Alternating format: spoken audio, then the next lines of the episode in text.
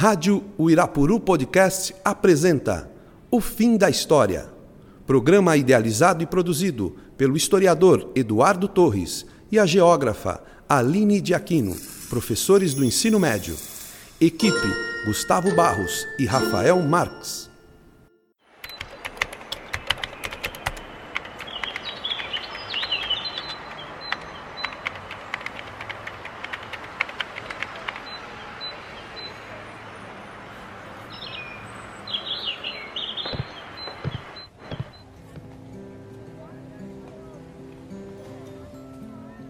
Onde vêm os recursos para a educação? Qual é a principal fonte de recursos? Como devem ser investidos os recursos? Bom, os recursos vêm de diferentes fontes, sendo a principal delas o Fundo Nacional de Desenvolvimento da Educação Básica e de Valorização dos Profissionais da Educação, o Fundeb. E como funciona o Fundeb?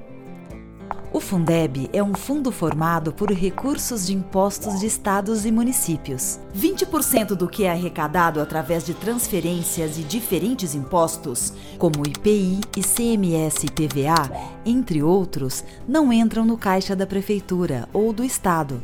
Essa verba é depositada diretamente em um fundo contábil estadual. Cada uma das 27 unidades da federação tem um fundo próprio, que funciona praticamente como uma conta bancária. É para lá que vão os recursos que são então redistribuídos entre as contas do Fundeb das prefeituras e do governo do estado. O valor que cada município irá receber depende do número de alunos matriculados na educação básica pública. Esse número é determinado pelo censo escolar realizado no ano anterior.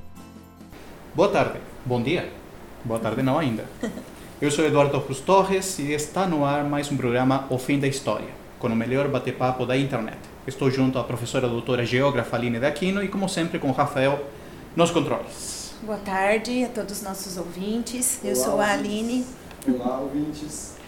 Hoje vamos eh, conversar com o diretor do Colégio Irapuru, Arthur Fonseca Filho, e com Francisco Carbonari, presidente do Conselho Estadual de Educação do Estado de São Paulo, filósofo e professor de filosofia, com pós-graduação na área de Filosofia e História da Educação pela Universidade Estadual de Campinas, doutor honoris causa pela Universidade Municipal de São Caetano do Sul, atuou durante 30 anos como docente em instituições de educação básica e superior, foi diretor da Faculdade de Educação do Centro Universitário Padre Anchieta de Jundiaí, é presidente do Conselho Estadual de Educação de São Paulo, instituição que já presidiu entre 2001 e 2003, é consultor para a área educacional da Fundação Maria Cecília Souto Vidigal, é membro do Conselho Curador da Fundação Padre Anchieta Rádio e TV Cultura, foi secretário municipal de Planejamento e Meio Ambiente e secretário municipal de Educação em Jundiaí, autor de publicações diversas relativas à gestão e formulação de políticas públicas na área de educação.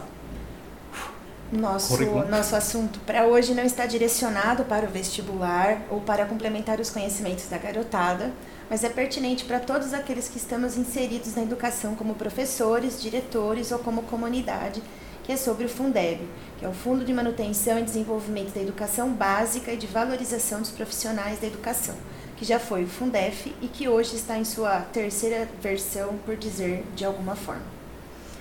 Tudo bem? Tudo bem. Tudo bem, professor Francisco, professor Arthur, sejam bem-vindos ao nosso programa. Mãos à obra, diretor Arthur. Oi, tudo bem? Tudo ótimo. Prazer tê-los aqui, Carbonari. Por que estamos falando de Fundeb? Não, na verdade é uma discussão nacional, uma discussão de importância para todos os brasileiros, especialmente quando se quer introduzir na Constituição um fundo que seja permanente. Porque tanto o Fundef tinha um prazo de validade, venceu, o Fundeb também tem um prazo de validade e que se expira agora no final de 2020 e, portanto, acho que fazer com que a nossa comunidade ouça a respeito eh, das diversas alternativas de financiamento da educação básica é uma coisa extremamente relevante. É, boa tarde, bom dia a- a- a- aos ouvintes, aqueles que estão, aqueles que estão ouvindo a nossa fala. É, eu acho que toda vez que se fala em educação hoje, uma das questões é, bem comuns é a questão do financiamento. Quer dizer, é, é, muito comum a gente ouvir as pessoas ao dizerem temos problemas de educação, precisa de mais dinheiro, é, se pôr tantos por cento, se puser tantos por cento do, do PIB na educação resolve, é, é, e coisas afins. Quer dizer, é, o financiamento é algo importante na questão educacional. Ele não resolve todos os problemas, isso precisa ficar bem claro, mas ele é algo sem o qual nenhum problema será resolvido. Né? E o Fundef foi talvez instituído em 1996, talvez foi o programa de financiamento da educação mais importante que a gente teve na nossa história. É, por quê? Porque é, nós vínhamos de uma, de uma legislação onde você tinha a obrigatoriedade de 25% dos recursos do município, do estado e 18% eh, da União colocados na educação. E este, eh, eh, esses valores não tinham muita clareza de onde eles deveriam ser aplicados. Quer dizer, o município era responsável pelo ensino infantil, o Estado pelo ensino eh, médio e o ensino fundamental compartilhado e, na verdade, um pouco de é, cachorro sem dono. Quer dizer, quando o Fundef foi instituído, ele instituiu e estabeleceu como prioridade o ensino fundamental, dizendo: olha, dos recursos é, designados nesses 25%, uma boa parte, que seriam 15%, devem ser aplicados no ensino fundamental e aqueles estados que não conseguirem, ou municípios, um mínimo estabelecido, terão a complementação da União. Então foi uma política que colocou com clareza a destinação e finalidade dos recursos. Vou acrescentar uma coisa, vou lembrar. Primeiro que, naquela época, estamos falando de 96. 96. A situação da da, da educação no Brasil era muito diferente do que é hoje. Em verdade, a grande maioria dos estados não aplicava os 25 e encontrava um meio de contabilmente justificar a verba da educação. Carimbava-se, inclusive nos municípios de São Paulo, inclusive nos municípios como Sorocaba. Não esqueça que eu fui secretário municipal de educação em Sorocaba antes da Constituição de 88, antes do Fundeb, do Fundef. Então, verdade era, carimba, carimbava-se as despesas com a educação e justificava-se os 25% sem nenhuma comprovação. A grande mudança do Fundeb foi, de, foi a seguinte, ó, recebe, eu crio um fundo contábil, composto dos 25% da contribuição dos impostos dos estados, municípios e 18% da União, cria um fundo contábil e saca deste fundo o ente da federação que mantiver o aluno do ensino fundamental porque a prioridade constitucional já era o ensino fundamental. Só que ela era uma prioridade só retórica, não era comprovável. Então, o Fundef, vamos dizer, uh, o pulo do gato foi, foi o seguinte: se o município mantiver o aluno, ele saca do fundo. Se o Estado mantiver, ele saca do fundo. Isso, de certa forma, disciplinou a possibilidade de investimento no ensino fundamental e, e, e, e com certeza ele pressupunha o seguinte, a lógica era que durante aqueles 10 anos essa prioridade seria executada e com isso então eu resolvo o fundamental, depois disso os municípios atuariam para a educação, educação pré-escolar e o, os estados, o ente estado cuidaria do ensino médio. E, e é, é o fundo, o Fundef é, era, era um fundo estadual né, como, como o Fundeb continua sendo um fundo estadual. Mas o que nós tínhamos na realidade no estado de São Paulo neste período era onde, no estado de São Paulo especificamente, cada estado você tinha realidades diferentes, onde o, o município só investia no ensino fundamental, no, desculpe, no ensino infantil, é, que não era obrigatório. Então, uh, investia quanto achava que devia investir, sem nenhuma obrigatoriedade. Enquanto que o Estado é, é, investia em todo o ensino fundamental e ensino médio. Se costumava dizer por brincadeira na época que o município servia morango com chantilly na, na, na merenda e o Estado, o professor não tinha giz para escrever na lousa. Então era, é, é, era uma realidade. Então o, o, o, o Fundef ele democratizou o recurso dentro do Estado. O mesmo valor que Sorocaba investia por aluno na cidade era o mesmo valor que qualquer município do estado de São Paulo investiria. E aí o que aconteceu? Este fundo criado, quem não queria manter ensino fundamental não sacava do fundo, colocava no fundo e esse dinheiro ia para outra realidade, outro município, para outra entidade da federação, ou estado ou outro município. Né? O que fez com que acontecesse no estado de São Paulo um grande processo de municipalização do ensino. Então, eh, eh, os municípios, para sacarem o recurso, tinham que municipalizar o ensino fundamental. Então, houve um grande movimento, onde a grande maioria dos, dos municípios paulistas eh, investiram no ensino fundamental. Aqueles que não optaram por isso, como foi o caso de Sorocaba, colocavam o dinheiro no fundo, mas não sacavam. Tá certo? E esse dinheiro ia ser dividido por quem mantivesse aquele aluno. Então, foi um processo de política educacional, de financiamento da educação, muito importante e avançado. Né? E eu diria até que foi tão avançado que, é, fazendo uma brincadeira, ele foi aprovado porque os prefeitos e deputados provavelmente não souberam que estavam aprovando, porque se soubessem ele teria mais dificuldade de tramitar, tá certo? Porque foi um compartilhamento de, de recursos. É, é, é, em seguida, é, o governo seguinte entendeu que os recursos não deveriam ir só para o ensino fundamental, mas deveriam ir para toda a educação básica. Né? É, a grande diferença é que, quando o Fundef estabeleceu o ensino fundamental como prioridade, ele estabeleceu uma prioridade, o ensino fundamental. Quando você diz tudo é prioridade, nada é prioridade, tá certo? Então o Fundeb ele acabou é, é, levando este recurso para todos os, os segmentos e modalidades da educação básica e o discurso sempre foi que a, o ensino médio precisaria ser beneficiado disto também, porque nós tínhamos um ensino médio que não atendia a, a, a não era universalizado e você tinha também um ensino médio com uma evasão escandalosa. Então você tinha que trabalhar em política pública do ensino médio.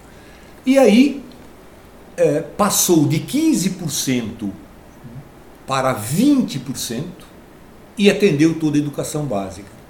O que aconteceu é que no processo de discussão, nessa educação básica foi incluída a creche também. E a creche, naquele momento, estava sofrendo uma pressão muito forte por parte do Poder Judiciário, que entendia que a, que a, que a creche era um direito social, portanto, todos tinham direito, e uma pressão muito forte da população, principalmente da população de baixa renda, que não tinha onde deixar o seu filho uhum. é, para ir trabalhar, e o marido e a mulher precisavam trabalhar, então houve uma pressão. E quem cuidava das creches eram os municípios. Então o que, que aconteceu? É, é, se aumentou para 20% em vez de 15% e se incluiu a creche, a educação infantil e o ensino médio no Fundeb. Qual foi a, a, a, o resultado concreto? O resultado concreto é que a educação tinha muito pouco investimento em creche no, no estado de São Paulo e os 5% que era para é, é, ser distribuído entre todos foram todos direcionados para a creche e não foram suficientes. Então, além de não se investir no, no ensino médio, se drenou recurso do ensino fundamental para as creches. E aí você acabou diminuindo o recurso. Muitos defendiam à época que deveriam ser, deveríamos ter três fundos. Um fundo para educação e ensino fundamental, um fundo para o ensino médio e um fundo para creche. E aí se, se deixava claramente. Se fizesse isto, provavelmente não teria recurso orçamentário no, no orçamento público para dar conta disso. Porque você não poderia tirar os 15% da educação e 5% não seria suficiente para ensino médio e ensino fundamental. E aí teria que pôr mais dinheiro e é, é, é, não haveria o recurso suficiente para isso. Então se optou por fazer o Fundeb, no momento onde a questão política era muito, muito debatida e muito forte, e, e como consequência nós tivemos aí uma queda de investimento no ensino fundamental e um aumento significativo do, do, do investimento em creche e o ensino médio continuou do mesmo jeito. Né? Não houve esse tipo de investimento. Bom, o Fundef terminou o seu prazo e agora se discute novamente como nós vamos encaminhar o financiamento da educação. Né? É, é, e essa é uma questão não muito simples. Primeiro, porque envolve recursos, e os recursos é, públicos não são infinitos, uhum. tá certo? É, e aí tem que ter um pouco de clareza é, de qual é o limite da, da, dos recursos. Senão a gente vai repetir o Plano Nacional de Educação, que estabelece 10% do PIB no, no investimento em educação, e isso nunca vai acontecer, tá certo? E uma outra questão, mas essa não é a única questão, que essa questão do recurso e de onde vem esse recurso é uma questão importante. Uma segunda questão é como gerir esse recurso e o que fazer com ele. Quer dizer, que política pública você vai estabelecer para é, é, é, gerir este fundo e como ele será feito concretamente. Né? que destinação será dada esta verba. Porque a gente tem também uma cultura no Brasil, não sei se é só no Brasil, mas eu, eu falo por aquilo que eu conheço, de que a gente resolve os problemas que a gente tem com lei. Então você tem um problema, você faz uma lei e o problema está resolvido. A lei é o mais fácil, tá certo? Só que a lei, quando ela não está dentro de um projeto de política pública, ela é absoluta, absolutamente ineficaz. E daí se fala lei que pegou, lei que não pegou e coisas desse tipo. Então o que se discute neste momento é é, é, é, os valores deste fundo uhum. e por tudo que a gente tem ouvido falar, não há condições objetivas de se aumentar esses valores, porque é, é, a educação é uma política pública importante, mas ela não é única. Quer dizer, a saúde é importante, a segurança é importante, então você tem que ter essas questões. E dentro da educação, como este recurso vai ser gerido para ter uma educação de qualidade. De qualidade né? que se quer. Que, que é, um, acho que é um dos principais desafios uhum. hoje. Né? Pelo, pelo que eu li, não, eu tô, o momento que nós vivemos é o seguinte: nós tivemos quatro anos de discussão, uma comissão parlamentar, acho que Câmara e Senado, discutindo do destino deste Fundeb para ser definitivo. Mas pelo que dependo da leitura do relatório não se discutiu outra coisa a não ser o quanto. O quanto. Dizer, quanto é que o governo federal vai complementar, porque há uma verba que os estados, os municípios investem, e o que não alcançar o limite, é, o, o, piso mínimo, a União complementa. Então, estão, a proposta é aumentar sensivelmente a contribuição da União nessas questões sem dizer como é que vão se corrigir os problemas decorrentes das grandes dificuldades. Porque temos, sabe, é, nós aqui em São Paulo esquecemos que as grandes diferenças de cada um dos estados. Então, é esta, não basta dizer o quanto. Eu diria que se só porque nós ouvimos agora uma coisa, o preconceito de dizer que não vou concordar com o ministro da Educação, porque ele escreve impressionante com C. Mas não dá para defender a tese do relatório da comissão que discutiu o Fundeb e ficou, ficou só no quanto, retomando base, praticamente os conceitos do, do Plano Nacional de Educação, que incorreu no mesmo problema. É, é só o quanto, como o quanto não é possível, e nesse momento é absolutamente ridículo pensar em um aumento exponencial da contribuição da União nas verbas da educação, porque efetivamente preciso dizer de onde é que eu vou tirar esse dinheiro. É, se, se o orçamento está aqui, se eu aumentar 5% para a educação, eu tenho que tirar de algum lugar que está lá. Então eu diria que ah, eu tenho que concordar com. Se eu tivesse que escolher entre duas propostas, repensar a discussão, ou refazer a discussão, ou aprovar tal como ela fica, relatório, eu vou ficar com a tese de refazer a discussão. Quer dizer, por quê? Porque a discussão, a meu ver, apesar de durar os quatro anos, só contemplou uma questão de, de consenso, de aceitabilidade, mas não tem viabilidade de aplicação, sem dizer como é que vai aplicar e de onde vai tirar o quanto que está previsto. E, e Qual é o prazo? Final de 2020. Final de 2020. E, e é, é, existem pessoas que, inclusive o criador, um dos criadores do, do Fundef, que é o professor Barjas Negri, professor da, da Exalc atual e, prefeito, e atual de prefeito de Piracicaba, é, de que, na opinião dele, o melhor caminho seria prorrogar o Fundeb do jeito que ele está hoje e ampliar a discussão para que se possa chegar a um consenso melhor. Porque também uma outra questão importante que o professor Arthur colocou é que a diversidade de situações no Brasil é muito grande. Quer dizer, não cabe uma única solução para todos os estados, da mesma forma e idêntica. Tá certo? Então você tem que pensar a situação de uma forma é, aonde você dê espaço para que os estados possam fazer uma gestão específica da sua particularidade. Né? Agora, é, é, as pessoas, de novo, é, são um pouco irresponsáveis no sentido de não ter a responsabilidade para a viabilização, no sentido de dizer, não, aumenta para não sei quanto. É, é, e fala assim, tá bom, eu quero aumentar para é, 10%, sou a favor, plenamente a favor, desde que você me explicite de onde esse recurso vai sair. Porque se não tem onde esse recurso saia, o que acontece? Fica uma política é, capenga. E depois como você vai aplicar isso dentro da escola, se os gestores eles não é. têm uma uma noção né, de, de capacidade vou, de, de gerir dizer, esse dinheiro. Eu vou dizer para você, então, pra, fica um dinheiro ineficiente. Eu vou dizer uma coisa para né? você, precisa resolver na, na continuidade do programa. A pior situação de todas os entes da federação, na minha leitura, é do município da capital de São Paulo.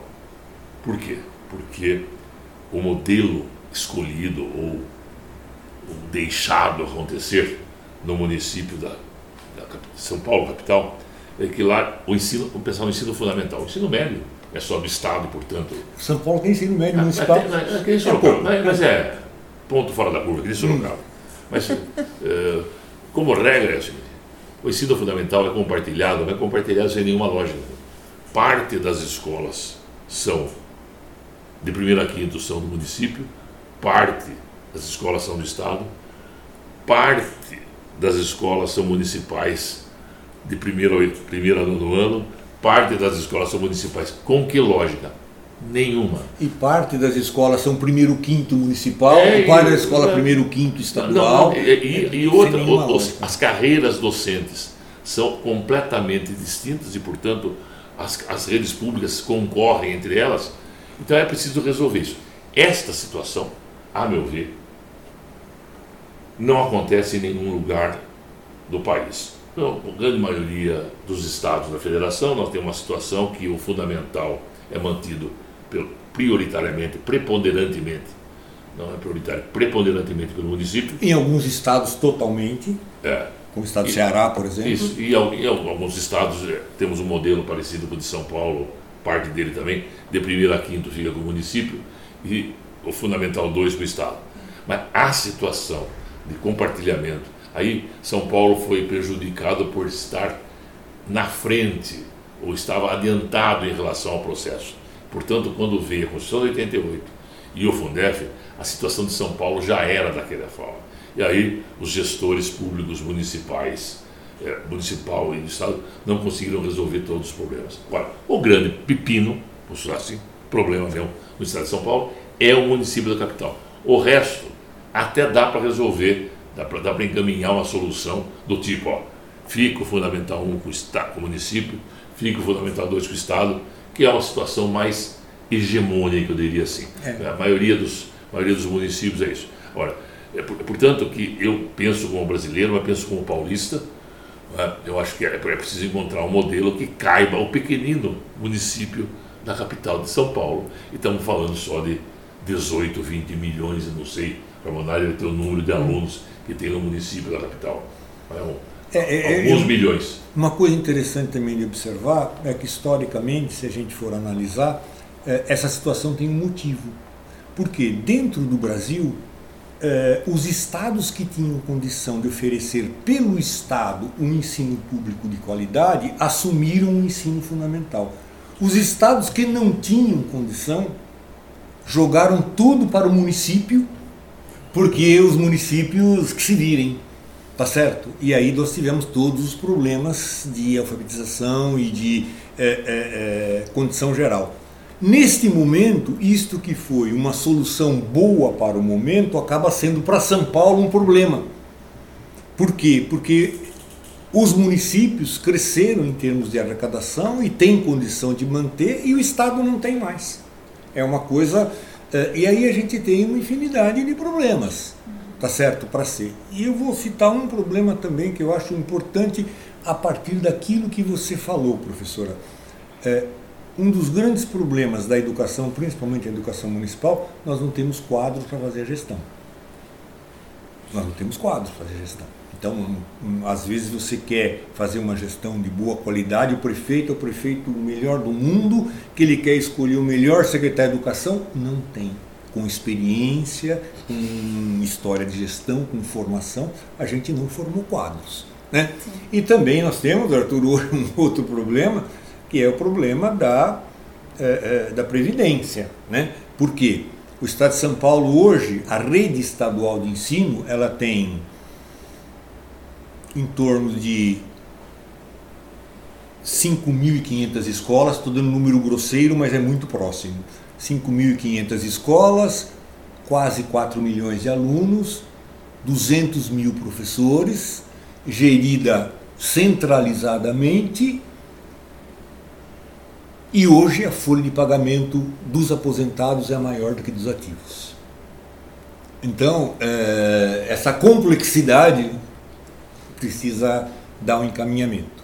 Então, é, é, se ficar do jeito que está sendo proposto hoje no relatório da comissão, nós não teremos avanço nenhum. Só para ir fechando. O prazo 2020. O prefeito de Piracicaba pede para prorrogar e continuar as discussões. E se isso não acontece? Não é uma competência do prefeito. Sim, mas é uma, é uma competência do, não, do é, Congresso Nacional. É, mas ele está tá querendo. O que, ele pode, o que ele pode dizer é: eu posso pedir para uma, uma maior discussão. Isso. É... E se não acontece essa maior discussão? Você ah, vota? Ah, se vota. Se vota. vota. Se não, não, não, pode não votar. Não, pode não, não, claro, não, claro, claro. Não esqueça que é uma emenda constitucional com quórum qualificado de dois terços. Certo. certo? Uhum. Nós temos três alternativas. Um, aprova uma mudança, aprovada por dois terços. Tá bem. A segunda, aprova o relatório ou aprova uma. Seja qual for. Ou, ou perdão, é três sim. Aprova uma nova. Aprova uma nova. Não aprova nada que é o caos. Extingue o Fundeb. Se não, não, se não aprovar nada, extingue não, o Fundeb, que seria o caos. Seria o caos. É. E a terceira alternativa é essa que ele está propondo, quer dizer, é uma emenda vamos dizer, que pro, prorroga por X anos. prorroga por dois anos, três anos o Fundeb tal como, uhum, como, está. Como, como ele está vigendo, me parece que neste momento nós vamos chegar ao final do ano, num ano eleitoral municipal, que não haverá outra alternativa. Muito possivelmente, acho que o, o Negri, ela é sempre acerta. Né? Quer, uhum. Você quer você quer ir atrás de alguém que acerte, olha o que ele propõe. Acho que ele, ele, ele, acho que essa alternativa nesse momento me parece a mais razoável, porque você não gera o caos, mas também não consagra um novo caos.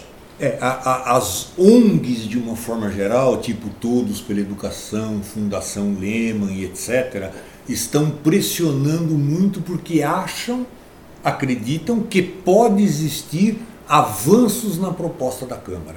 Eles defendem a proposta da Câmara e acham que pode existir avanço, que não é a minha opinião. Né? É, é, é, e eu acho que nesse momento a melhor a, a posição seria se prorrogar o que existe e se discutir mais profundamente. Agora, é, vai depender do consenso político para a aprovação. Certo. Muito bom. Nosso tempo acabou. Muito obrigado pela conversa com a gente, Ótimo. com o ouvinte do, do nosso programa, né, O Fim da História. É, foi um prazer ter com, aqui conosco, né? Para quem nos escuta, pode nos escrever a ofimdahistoria.colegioirapuru.com.br Vamos ficando por aqui? Vamos ficando por aqui. Falamos hoje com o diretor do Colégio Irapuru e com Francisco Carbonari sobre o Fundel. Assunto interessante para estudante de pedagogia também, sim, né? Sim, bastante. Este foi um trabalho realizado pelos professores de Ciências Humanas do Ensino Médio do Colégio Irapuru. Aline de Aquino, Eduardo Torres, Gustavo Vieira. Operador de áudio, Rafael Marques. Até o próximo O Fim da História. Tchau. Tchau. Fall is here, hear the yell. Back to school, ring the bell. Brand new shoes, walking blues. Climb the fence, books and pens. I can tell that we are gonna be friends. Yes, I can tell that we are gonna be friends.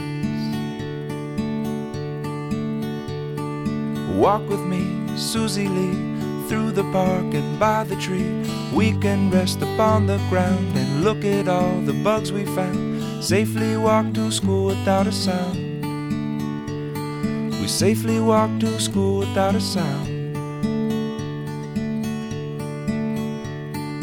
Here we are, no one else. We walk to school all by ourselves. There's dirt on our uniforms from chasing all the ants and worms. We clean up and now it's time to learn. We clean up and now it's time to learn.